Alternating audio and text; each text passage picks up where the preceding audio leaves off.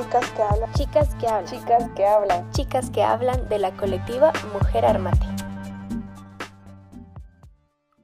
A ver, yo creo que la psicología como ciencia, como, como en sus bases científicas, es sumamente poderosa y sumamente hermosa para acompañar, para entender los procesos, para, para poder darles un significado a todas las situaciones que, que suceden en nuestras vidas.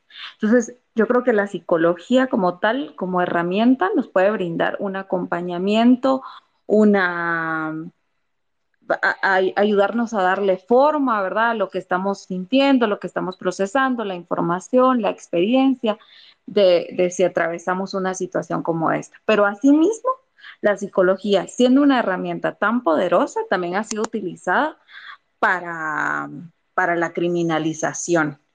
Eh, y eso no, no, no es aislado, tampoco es reciente. La, psicología tiene una deuda histórica con las mujeres en torno a, a cómo se diagnostica y, y, las razones por las que se diagnostica.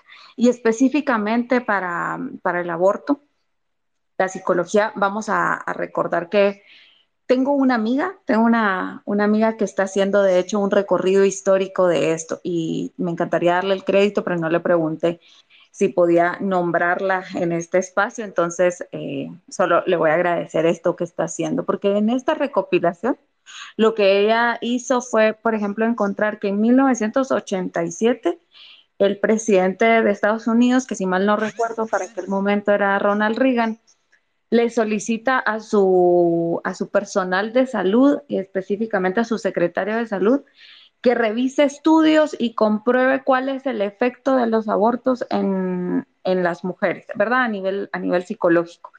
Y este señor se pone a revisar una cantidad de documentos y estudios, alrededor de 250, en, en los que encuentra que no existe como una constante, una evidencia de que, de que haya un impacto eh, sostenido, algo que, que, le suceda a todas las mujeres cuando, cuando experimentan una, una situación como esta, además que sea decidida, ¿verdad? O sea, otra, otra cosa es el, el aborto espontáneo. Eh, y entonces no hay, no hay como una, una evidencia clara en torno a esto. Sin embargo, imagínense que esto fue en 1987. Para los 90 sale como diagnóstico una cosa que se llama síndrome postaborto, eh, que justamente pretende instalar la idea de que todas las mujeres que se someten a un aborto van a sufrir un trauma que ya no, que ya no las va a dejar funcionar en sociedad, digamos en términos coloquiales.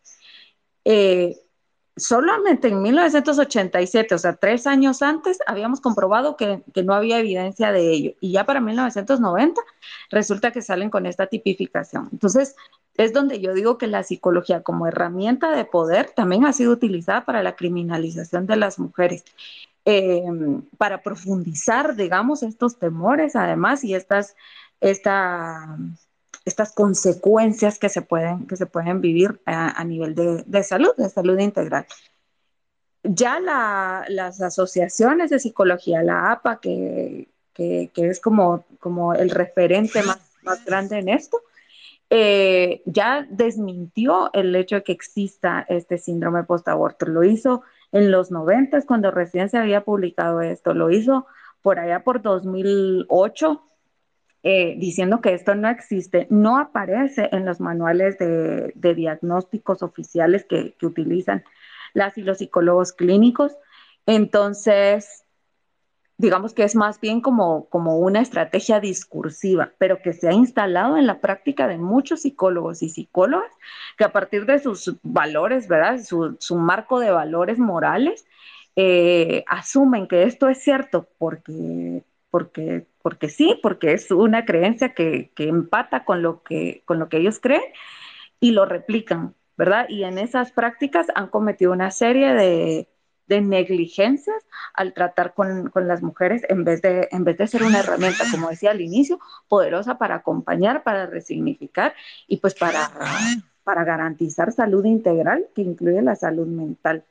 Este, y ya no me quisiera extender más con esto, pero, pero digamos como para entenderla desde, de desde estos dos lugares, pues, de estas dos psicologías.